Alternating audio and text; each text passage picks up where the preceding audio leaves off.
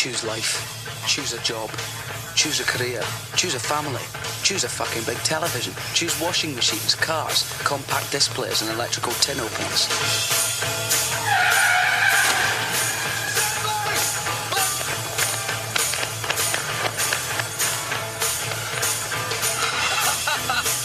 Choose good health, low cholesterol, and dental insurance. Choose fixed interest mortgage repayments. Choose a starter home. Choose your friends. Choose leisure wear and matching luggage. Choose a three-piece suite on hire purchase and a range of fucking fabrics. Choose DIY and wondering who the fuck you are on a Sunday morning. Choose sitting on that couch watching mind-numbing, spirit-crushing game shows, stuffing fucking junk food into your mouth.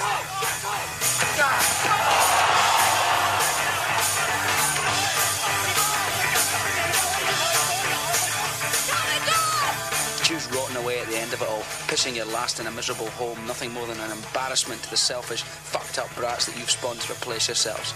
Choose your future, choose life.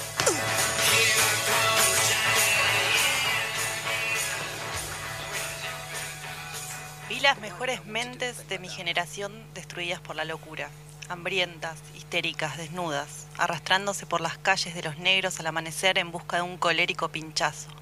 Hipster con cabezas de ángel, ardiendo por la antigua conexión celestial con el estrellado dínamo de la maquinaria nocturna.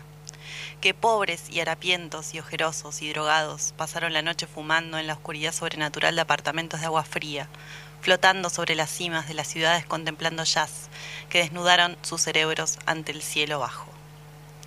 Increíble. Buenas noches, queridos oyentes. Buenas noches, Vicky. Buenas noches, queridos lectores. Eh, arrancamos este nuevo ciclo radial llamado Las ñoñas. Estamos abriendo con eh, un pedacito, el, el inicio de eh, el poema de Allen Ginsberg, Ginsberg y eh, nuestra cortina inicial es el, El famoso opening, sí. opening de la película Trainspotting. Eh, hoy vamos a estar tratando, si todavía no quedó muy claro, eh, el vínculo entre eh, drogas y literatura. Increíble, sí. Vamos a estar también mencionando algunas películas, por eso también el audio este de Trainspotting.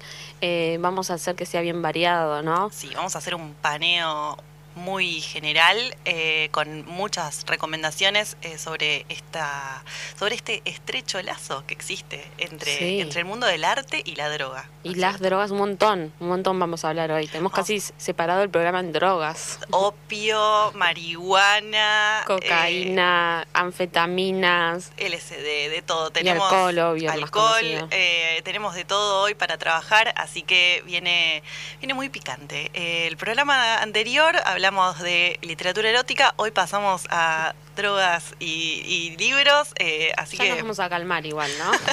La semana que viene, de hecho, vamos a estar reseñando Sopa de Miso de Exacto. Ryu Murakami. Vamos a estar hablando de Ryu Murakami, un gran autor japonés eh, que también tiene un pasado con, con las drogas. Eh, en este, en el programa siguiente vamos a hablar de eh, el libro Sopa de Miso, pero él tiene un libro autobiográfico que se llama Azul. Azul. casi transparente, donde él relata su, su pasado con, con las drogas, con las adicciones y con un montón de, de cosas más que cuenta.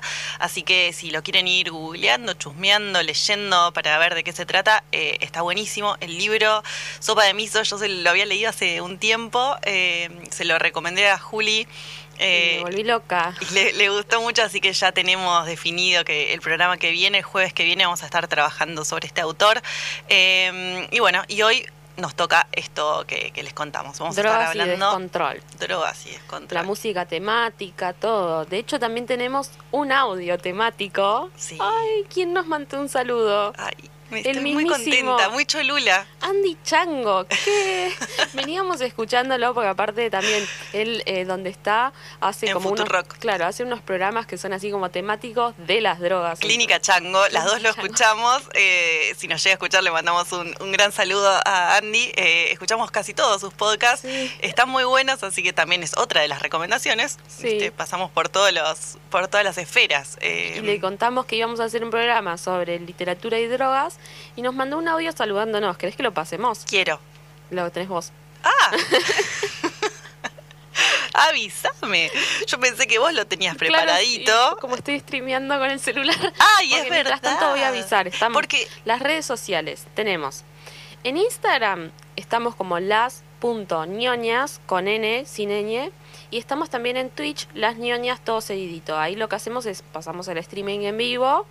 Eh, y en Instagram nos pueden seguir, que hoy de hecho hicimos un sorteo, el segundo. Sí, felicitamos a eh, Artemio, se Artemio ganó. se ganó el libro de Eh, Astro Viking, eh, sí. Carne de Cañón, así que lo puede pasar a buscar por, Por la la radio. radio. Mañana ya el libro está acá, eh, así que Moreno 30 eh, le dejamos el, el libro. La a- única condición es a que se tiene que sacar una foto después y mandárnoslo. Sí, tiene que etiquetar. Todo para que el resto vea que se lo lleva alguien real, ¿no? A ver, el audio lo tenés. Acá lo, lo encontré.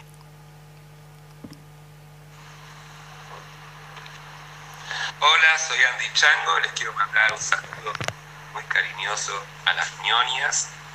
Tiene un programa de radio excelente que por cierto todavía no escuché nunca. Les mando un beso enorme. Lo queremos. Lo Andy. queremos un montón. Estamos dijo. las dos con una cara de, de bobas. Sí, yo encima, claro, viste, nos mandó ese audio, después dijimos, bueno, a ver, capaz que lo podemos entrevistar, pero la verdad es que yo como que al principio ni pensé en la posibilidad de entrevistarlo, fue como que fui por lo cholulo. No pasa nada, nos conformamos con el saludo, eh, nos cae muy bien, así que bueno, nada, muy contenta siempre con, con algunas participaciones de, de- de- de- de artistas de todo tipo tenemos Claro, acá. sí, de todo. Bueno, eh, entonces vamos a estar trabajando esto que, que mencionábamos hoy, drogas y literatura, vamos a estar hablando de Borges, vamos a estar hablando de Freud, vamos a estar hablando de eh, Fogwill. Huxley, eh, la generación Beat, eh, un montón de gente y aparte tirando, como nos dimos cuenta que la vez pasada les gustó el programa, esto de tirar chismes, data oscura, viste, de, de, de los autores. Y, Sí, ha- hacemos como un pasando revista de- Claro. del mundo literario, Sí, así sí. que eh, va por ahí y bueno, nada, eh, vamos a profundizar un poco en, en esas cuestiones. Eh, ¿Te parece que vayamos a escuchar un poco de musiquita y después nos metemos de lleno en esta, en esta temática que nos abarca hoy? Todavía, a, ver. Ahí se nos había ido el operador, ya volvió y ahora sí vamos a escuchar un temita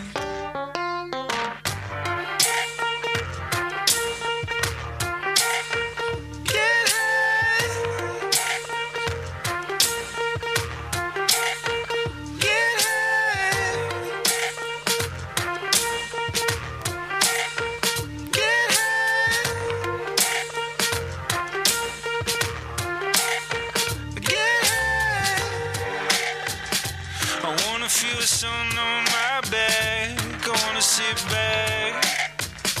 I wanna feel something I like. I wanna get over it. I wanna live long and prosper. Don't wanna think twice. I wanna feel old school in hell. Ah, say. Just because I tried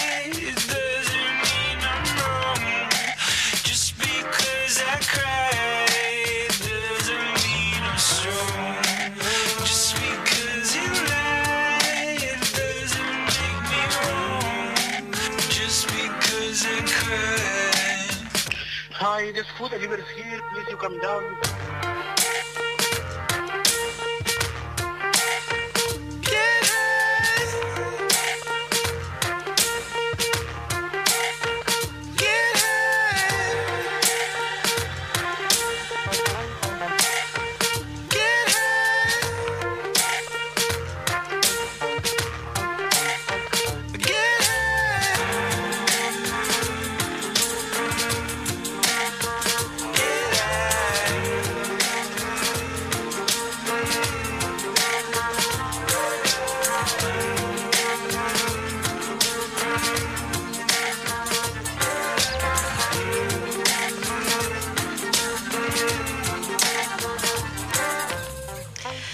Estamos otra vez eh, acá en vivo hablando sobre drogas y literatura y eh, vamos a explorar un poco este universo de sensibilidad. eh, la droga es literatura, la literatura es droga, este portal que se abre a través de diferentes psicotrópicos y que llevan a los autores a un camino de...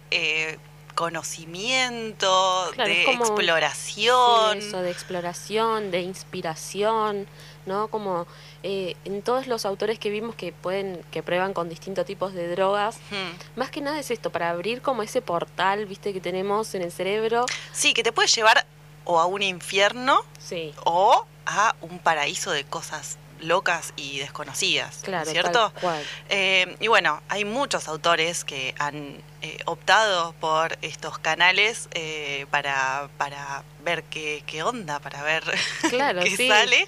Y bueno, eh, uno de ellos fue, por ejemplo, no sé si vos sabías, Freud. Freud y tuvo un vínculo muy estrecho con la cocaína. Eh, era un analgésico, en ese momento se utilizaba eh, con, con ese fin. Claro, de hecho creo que lo diluían en agua y lo tomaban. Dice, era un analgésico por su potencial acción sobre el dolor profundo eh, y, bueno, y tenía distintas propiedades. eh, y, y bueno, Freud de hecho hace una especie de eh, escrito, ensayo que se llama Comentarios sobre la adicción a la cocaína y el miedo. Y él dice eh, sobre su consumo, las escaras en los cornetes evocan una preocupación por mi propia salud, dice Freud. Cornetes es la nariz. Es la nariz, exacto. Por entonces me administraba con frecuencia cocaína para reducir unas penosas inflamaciones nasales y pocos días antes me había enterado de que una paciente que me imitó, re mal ejemplo, Freud, había contraído una extensa necrosis de la mucosa nasal. No. La recomendación de la cocaína que yo había hecho en 1885 me atrajo también muy serios reproches. Un caro amigo, un querido amigo ya muerto en 1895, apresuró su fin por el abuso de este recurso. O sea, hace un mea culpa. Freud eh, se da cuenta de que no lo estaba llevando por Claro. un buen lugar. Claro, porque aparte de eso, uno está como en- es como una figura de autoridad, al menos en, en, en el Hay que tener, paciente, tenés hay que tener en cuenta que en ese momento eh, la cocaína estaba recién desembarcando en, Claro. en, bueno, en, en la cultura y en la sociedad y no se sabía las cosas que se saben ahora sobre, sobre nada, sobre la, la cocaína. Eh, De hecho, mira, yo acá tengo que en 1886, ¿viste el libro eh, El extraño caso de Dr. Jekyll y Mr. Hyde? sí, Bueno, el escritor, que es Robert L. Stevenson, escribió este librazo en solo seis días con la ayuda de un polvito blanco. apa, también. Y era parte de su dieta diaria. Así que, y este 86, vos hiciste 85 Freud, 85. estaban ahí nomás. Sí, bueno, pa- eh, parecido pasó con Fogwill, ¿no es cierto? Que Claro, escribió, recién acá. estábamos contando, escribió Los Pichis Ciegos de un tirón en tres días. En 72 horas sin dormir, con 12 gramos de cocaína encima. Los pichiciegos, tremenda, que es una, es una novela muy interesante sobre la guerra de Malvinas, que encima eh, fue escrita, o sea, y muy cercano, entonces parece como, como que por momentos, como si est- estuviera re- realmente retratando la realidad. Exacto, y ahí eh, convengamos que es, es una novela muy eh, renombrada, de hecho figura Sí. en los programas de letras de casi todas las universidades del país. Eh, y bueno, como vos decías, la historia transcurre en las Islas Malvinas durante la guerra entre Argentina y Reino, Reino Unido y re- eh, retrata de forma casi premonitoria el clima que se vivía en el frente de batalla. Increíble, sí. Después tenemos, por ejemplo, bueno, Huxley. ¿Vieron la novela esta, eh, Un Mundo Feliz? Sí, súper conocida. Ahí ellos toman algo que se llama soma, le dicen, y es como esta pastillita de la felicidad.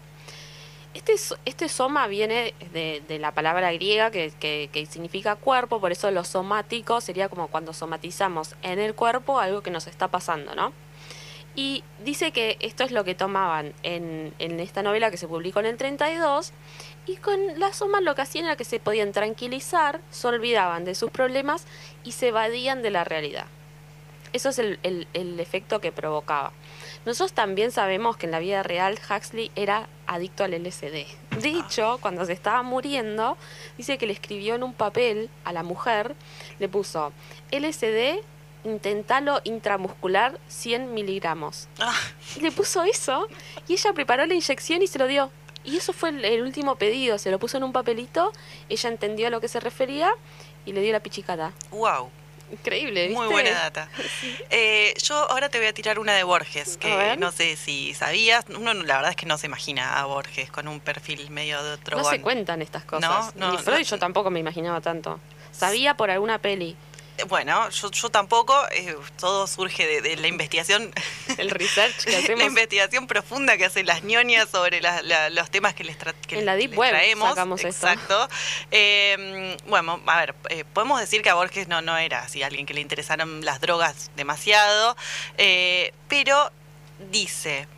Si todos los países llegaran a ser de clase media, esa sería la utopía para mí, desaparecerían muchos males. Ahí tiene una frase muy desgraciada, digamos. En cuanto al alcoholismo, no lo entiendo. Esperemos que desaparezca junto con las drogas. Yo con las drogas he tenido no sé si buena o mala suerte. He ensayado la cocaína tres veces seguidas y me di cuenta de que era lo mismo que tomar pastillas de menta. Ay, ¿qué dice? Posiblemente ocurra lo mismo con la marihuana y las otras cosas y la gente se dé cuenta. No, no le fue bien, no le pegó. No le pegó a Borges. No le pegó, porque pa- y volvió a las pastillas de menta. Bueno, su droga era esa. Las pastillas de menta. Y después dice, por ejemplo, el 28 de diciembre de 1966, Bioy y Borges eh, hablaron de escritores norteamericanos entregados al alcoholismo. Borges preguntó, ¿por qué hay allí tantos borrachos? ¿Por qué no consideran vergonzoso beber? Ante lo cual eh, Bioy le sugirió que la moda del alcoholismo podía deberse, antes que al propio alcohol, a la literatura que hablaba del alcohol. La conclusión de Borges es característica. En ese sentido, yo no soy muy sensible a la literatura. No creo que aún de la literatura del café con leche, de los huevos fritos, tampoco me propongo iniciarla. No, era re aburrido Borges.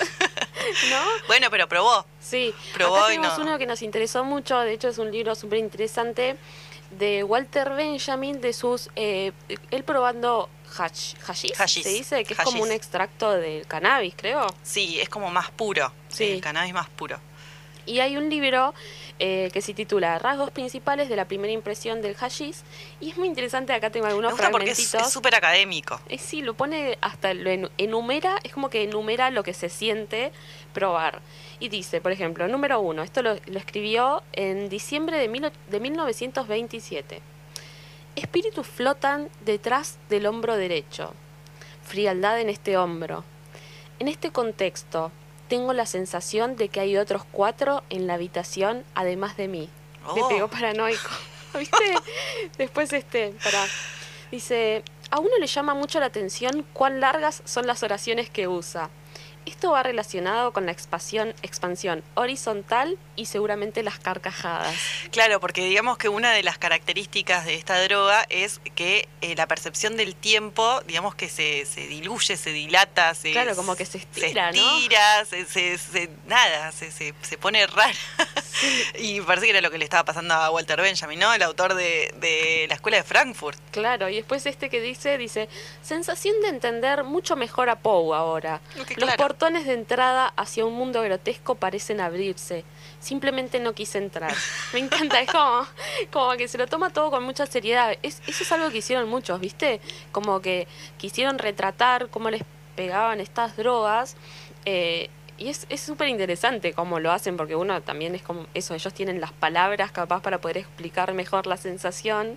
eh, y a la vez son intelectuales, ¿no? Como que llaman la atención que hagan eso. Bueno, ¿te acordás de esta película que vimos hace poco, danesa, eh, de los profesores universitarios, que también se las podemos este, recomendar, que hacen una especie de eh, investigación con respecto al alcohol?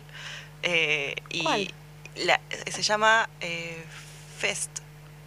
Ah, sí, es verdad. eh, la Está de muy buena. Eh, Es sí, verdad. es, da- es danesa y bueno, es un grupo de profesores universitarios o, o de, no, de escuela secundaria, perdón. Sí. Eh, y hacen, eh, retoman un estudio que se había hecho con respecto a eh, el consumo de alcohol y el desempeño de, de los seres humanos eh, una vez que tienen alcohol en sangre. Y, mm, y bueno, y pasan un montón de, de cosas. La película está muy buena. Sí, se eh, llama Drunk o algo así. ¿no? Drunk, sí, eso, sí. pero es, es como si fuera borracho, pero en, en danés en o algo danés. así. Eh, bueno, después tenemos a nuestro viejo y querido Bukowski. Sí, Eh, él era del palo del alcohol. sí. El alcohol era su sangre, era un vampiro del alcohol. Eh, vivía mucho, bebía mucho, escribía mucho, eh, siempre con su vieja Underwood.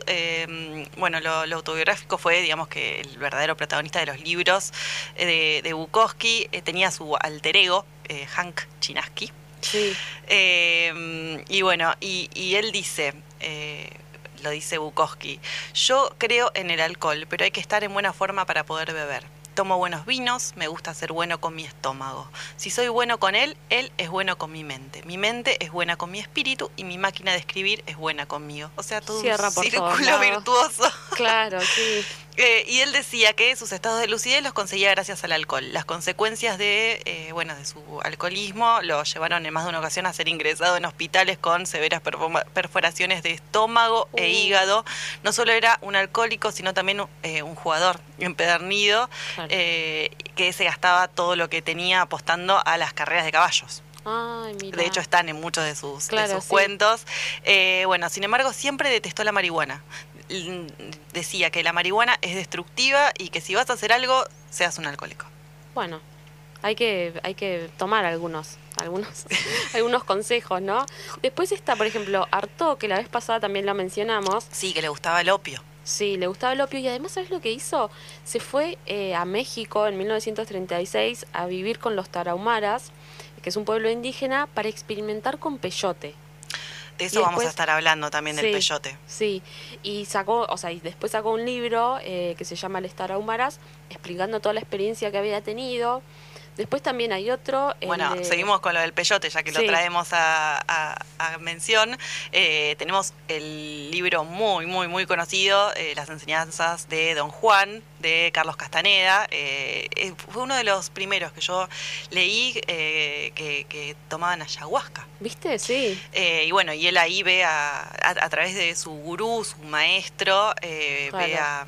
¿Cómo se llamaba el personaje? Fue, Fueguito, no, ¿cómo se llamaba? El- No, no me acuerdo para yo nada. lo leí hace muchos años. Yo también. O sea, de eh, hecho, como que creo que cuando lo leí no sé si me rescataba de que era sobre drogas esto. es que en este caso son.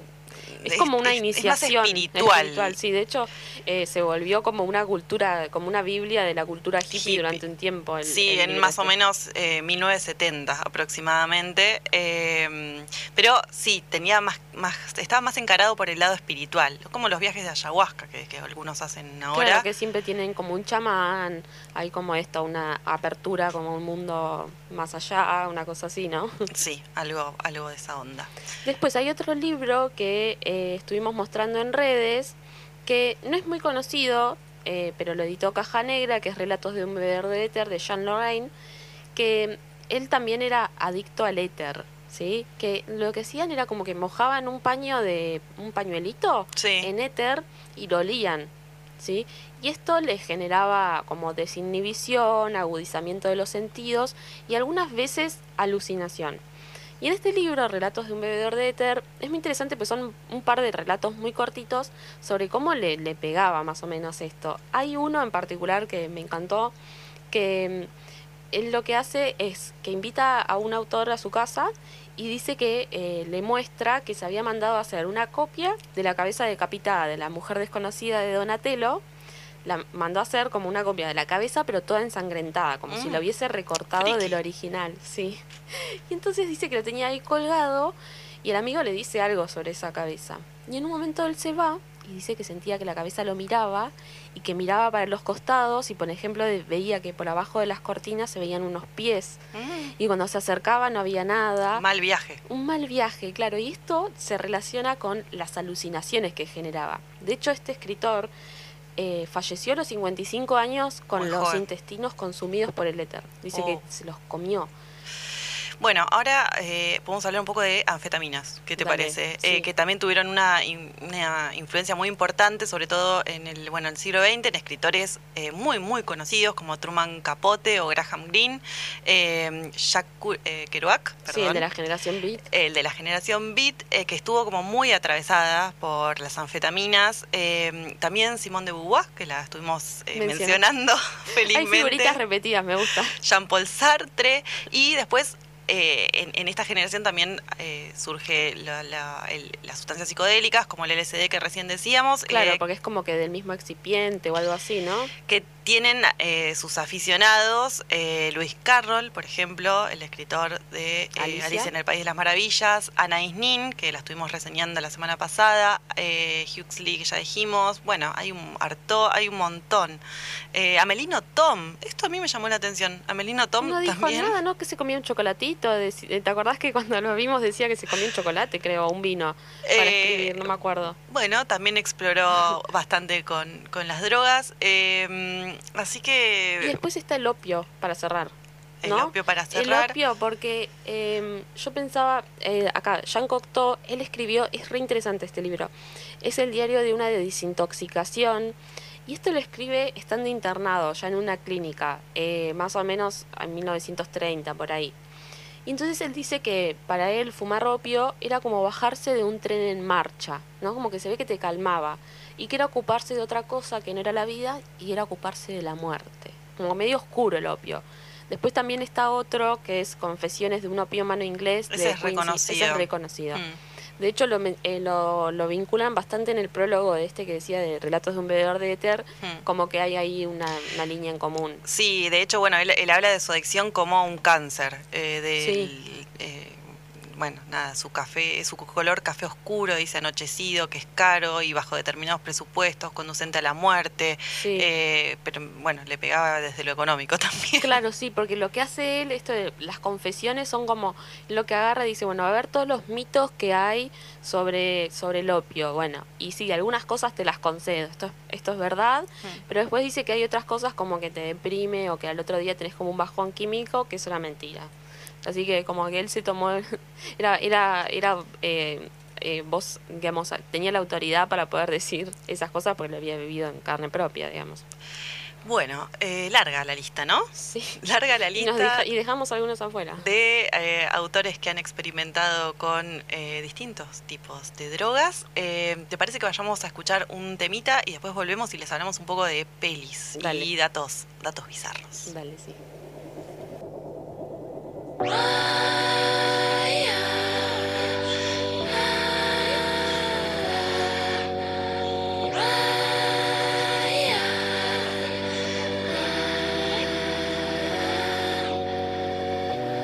look at you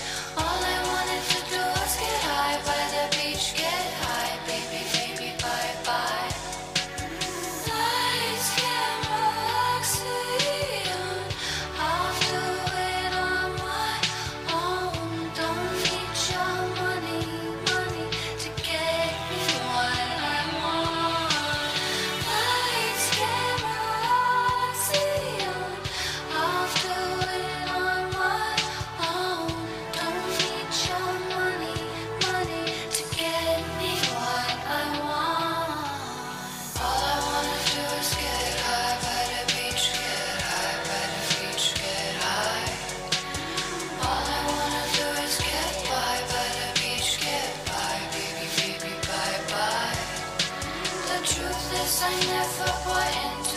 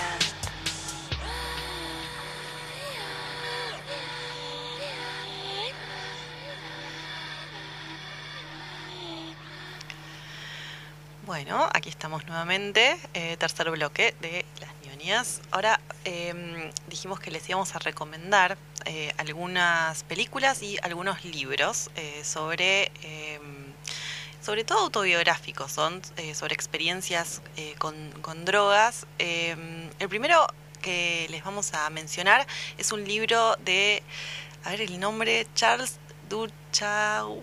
Oh. No sé, eh, el apellido es Tú ya im- sos. muy bien, a vos te salió perfecto, Juli. Eh, el libro se llama Flash, así es más fácil, lo podemos buscar. Eh, flash en inglés significa rayo. Un flash es lo que pasa por el cuerpo de un drogadicto cuando empujada por el pistón de la jeringa la droga entra en sus venas, dice. Eh, este libro no es un testimonio más de un drogadicto, es un descenso a los infiernos, un relato de aventuras eh, muy peligrosas. Este, este libro eh, yo lo leí hace un par de años, la verdad es que es fuertísimo, eh, es muy intenso, eh, se lee muy rápido eh, y la verdad es que como todo testimonio personal, impacta, impacta mucho, tiene 373 páginas y te vas dando cuenta como la mente del protagonista, que se llama Charles, porque bueno, es el, Claro, el autor se va deteriorando, eh, él se va de viaje, quiere llegar hasta Katmandú, hasta la India, y, mm, y bueno, nada, eh, todo se torna como muy, muy complicado. eh, él va llenando su cuerpo de distintos fármacos, experimenta con muchas con muchas drogas. eh, en algunos momentos lo ves que está completamente loco, en otra es como una persona un poco más cuerda. eh, pero bueno, en la última parte del libro se nota que realmente ya está perdido, pues perdió el sentido común, está paranoico, desconfía de todo, de todos.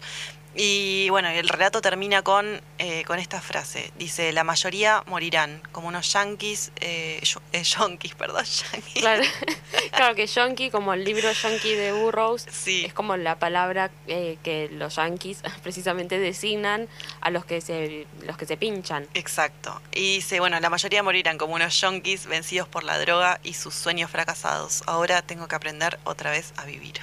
Bueno, pero Eh, zafa. ¿El libro? El libro está Digo, no, buenísimo. za- zafa su vida, digo. como que después de todo lo que se mete, pues si va a aprender otra vez a vivir, es como, bueno, Eh, el segundo libro que les traemos, también autobiográfico, es de una autora que se llama Christiane F., no sabemos el, el apellido, es una autora alemana. Eh, relata también su propia experiencia con la droga, se llama Los niños de la estación de, eh, el- de- del zoo, del zoológico, vendría a ser. Eh, bueno, es un libro, como les decía, alemán, publicado en 1978. Eh, en realidad lo escriben dos periodistas, pero eh, es el relato, digamos, co- colabora eh, la, la- la propia protagonista de la historia eh, y bueno, nos relata su relación con las drogas, la prostitución durante su adolescencia. Eh, quiero mencionar también que esta historia fue llevada a serie, hace poquito salió, Mm. está en Amazon. No, no sé, yo la serie no, no la vi, pero el, el libro lo leí y la verdad es que es, es muy interesante, eh, porque es una chica muy joven Claro. eh, y bueno, eh, la verdad es que es, es como muy movilizante claro. toda la experiencia de, de cómo se va zambullendo cada vez más en, en un mundo muy peligroso y bueno, conmueve. Y bueno, por último, este que se llama Pregúntale a Alicia, también eh, es un libro de ficción presentado como anónimo, eh, publicado por primera vez en 1971. Está escrito como diario personal eh, y narra las vivencias también de una adolescente que se escapa de su casa y se vuelve adicta a las drogas. Eh, bien. sí, esos tres son todos de experiencias personales que eh, Así, narrados en primera persona, bien la, la experiencia para que sepan cómo les pegan las drogas a estas personas. Sí, eh, la verdad es que, bueno, eh, a mí me, me gusta leer este tipo de, de relatos, eh, son como muy fuertes y, y, bueno, siempre la autobiografía, viste, como que, Sí. que empatizás más. Sí, sí, tal cual, porque aparte yo siento que es como que te abren, viste, la puerta a la intimidad. Hmm. Y más cuando son en relación a temas así, como esto, una adicción o, o- o cosas, digamos, que te estás haciendo mal, Sí. digamos. Entonces, eh, es, es interesante eso. Tenemos acá una lista de síntomas de abstinencia, lo- los que te pueden generar distintas drogas. Porque veíamos eh, en relación a, eh, creo que era al éter, habíamos visto que también la abstinencia te provoca lo que se llama delirium tremens, que es una abstinencia también que te lo genera eh, cuando dejas de tomar alcohol por un tiempo. De hecho, hay una cerveza que se llama Delirium Tremens que tiene un eh, elefante rosa Sí. y este de- lo que te genera es precisamente delirium tremens sería como delirio tremendo o algo así, te genera un montón de alucinaciones, precisamente cuando te estás limpiando de la sustancia, es increíble cómo el cerebro te juega en contra porque es algo que solamente se corta, digamos, tomando de nuevo la sustancia o tenés que es pasar, por, lo- por lo general viste que la gente como que les dan pastillas para, para bancar la abstinencia porque Sí. solo es una locura. Y después, eh, bueno, los opiáceos dice que te generan dolor, dolores abdominales, pánico, eh, Temblores, transpiración, incapacidad náuseas. de dormir. Esto lo dice mucho en el libro, dice como que le genera insomnio. Después, eh, Diarrea, fiebre, escalofríos, la verdad que es tremendo. sí, Eh, lo, lo que significa dejar esto, estas sustancias, ¿no? benzodiazepinas. De este, este tema tiene un programa especial Andy nuestro Chango. querido amigo Andy Chango. Sí. Eh, dice que es tremendo, que es muchísimo más fuerte el síndrome de abstinencia que cualquier otra droga. Sí, dice que y es que el peor con- dejar el clonazepam que la Claro, cocaína. Y ponele. que el consumo eh, es súper liviano. Hoy en día todo el mundo toma eh, clonazepam sin sin- ningún tipo de conciencia de, lo que realmente es. Sí. Eh, y bueno, dice que él se tuvo que ir a... a, eh, no me sale la palabra. Como a, a limpiar. Sí, exacto. A, a desintoxicarse Claro. a- al medio de una selva porque nada, estaba hecho pelota.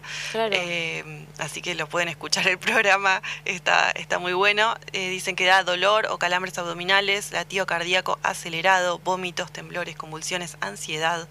Todo eso dejar, la, la digamos, de tomar como cosas como si fuera rebotril, todo eso. Exacto. Eh, bueno. estos- Recomendamos pelis. recomendamos pelis. Justo sabes que estaba mirando, que también eh, nos la habíamos eh, nos la habíamos salteado.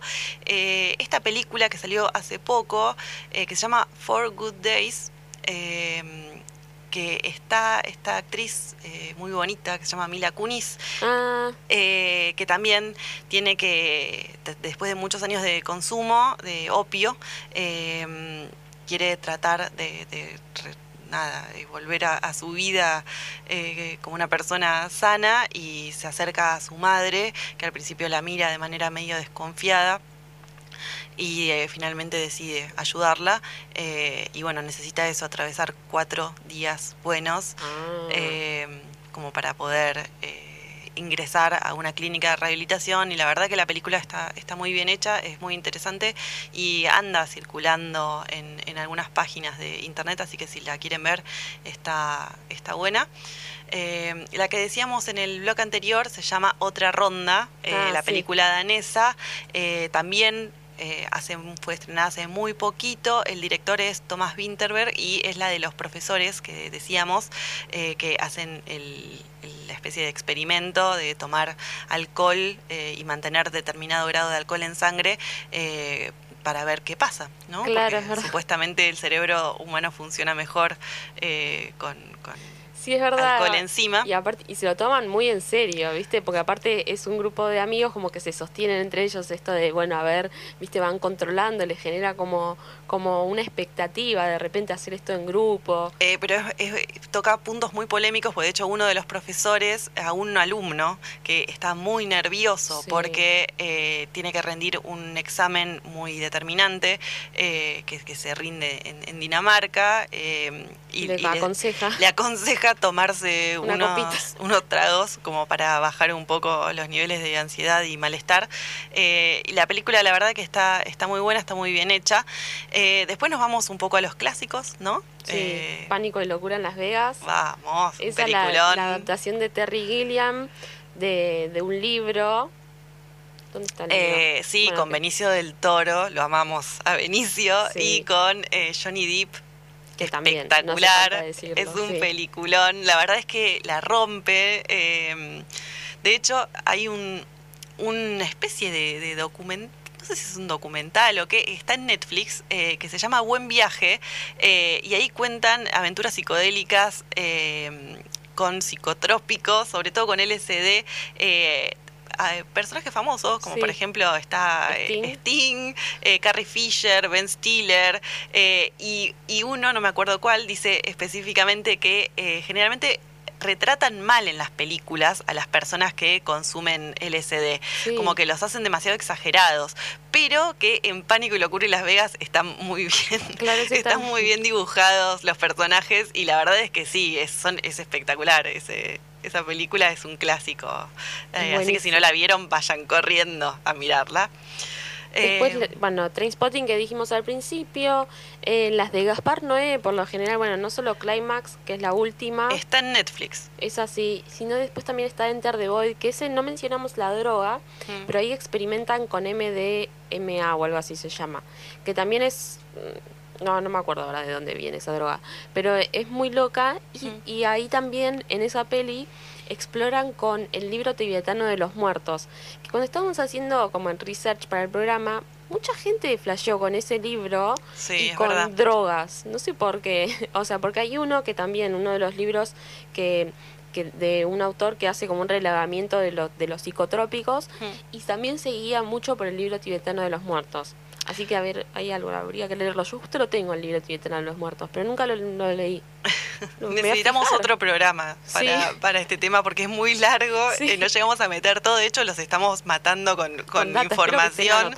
Eh, otra película es Requiem para un sueño, también es súper conocida. Y eh, bueno, el gran Lebowski. Ahí, película. claro, ahí fuma porro. sí. Y eh, una serie más actual que eh, está muy buena, se llama Euforia. Sí, esa sale por HBO. Está genial. Son pocos capítulos. La primera temporada creo que son ocho. Y explora como, sí, como las drogas más bien contemporáneas a nosotros eh, en un grupo de adolescentes. Pero es muy interesante aparte de eso, cómo logran en la estética de la serie mostrar los viajes que tienen precisamente. Porque, por ejemplo, esto que decías vos del LSD, me da la sensación de que eh, lo quieren mostrar, pero en realidad es algo como más introspectivo, ¿no? Como que varían los colores, las formas de las cosas. Entonces, eso es difícil de mostrarlo. Sí, y algo también que me resulta muy interesante de esta serie es que una de las protagonistas es eh, hermafrodita. Sí. Eh, y la verdad es que está bueno. eh, que, que- Sí, tal cual. Eh, de hecho, tuvo una, como una salida eh, del closet o algo así, porque esta- ella vive, ¿dónde es? De, de Australia o algo así. es Eh, preciosa. Sí, es preciosa. Las dos protagonistas son muy, muy, muy bellas. Eh, Después hay otra peli que es un poco más vieja, es de 2006. A mí me encantó, es A Scanner Darkly de Richard Linklater, que está basada en una eh, novela de Philip K. Dick que hace ciencia ficción, que es una mirada a la oscuridad. Y también acá lo que hay, de hecho en esta peli actúa Keanu Reeves, el de Matrix, ¿viste? Y Robert Downey Jr., el de Iron Man. muy bueno. Y es como, está hecha, acá está bien logrado, porque está hecha como con animación arriba. Entonces, por ejemplo, en un momento uno tiene como un mal viaje con una droga y empieza a sentir un montón de insectos arriba suyo, pero lo logran con animación, lo ponen. Y Mm. después eh, hay unos que usan como unos trajes que les va dibujando la cara, es muy interesante. Y también creo que ahí pasan por unas plantaciones de marihuana. Eh, muy buena esta peli también. ¿Cómo se llama? Porque yo me parece que la vi. Ahora que A me, Scanner Darkly. Me parece que sí. Eh, bueno, muchas, muchas pelis sobre este tema. eh, muchas eh, conocidas, otras no tanto. eh, Mm. Pero les tiramos ahí como un par de opciones y no tienen nada para mirar. Claro. Eh, muchas están en Netflix, son bastante accesibles, casi, casi todas las que mencionamos, así que nada, está bueno como para, como para mirar este fin de. Sí, es verdad. bueno, pasamos a, escuchar una musiquita y después tenemos el último bloque con lecturas y eso. Con lecturas, poemitas y ya nos vamos despidiendo.